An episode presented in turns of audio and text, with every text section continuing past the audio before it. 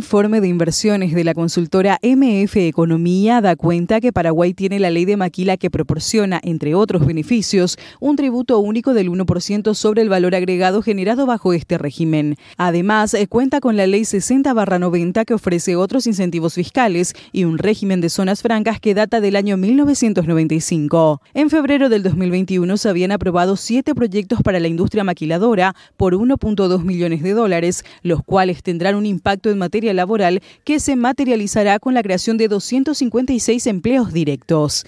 Es importante señalar que los proyectos bajo la ley de Maquila también pueden acceder a incentivos fiscales otorgados por la ley 60-90. En el mismo sentido, durante la primera sesión del Consejo de Inversiones de la mencionada ley correspondiente al mes de enero del 2021, se aprobaron seis proyectos con una inversión estimada de 4.5 millones de dólares. El 81% de estos recursos proviene de capital nacional y el de capital extranjero. Además, se estima que estos proyectos generarán 41 puestos de trabajo. Si bien el país ha avanzado hacia políticas favorables con las inversiones, su condición de mediterraneidad hace indispensable la inversión en infraestructura, de forma que se garantice la conectividad interna y externa del país.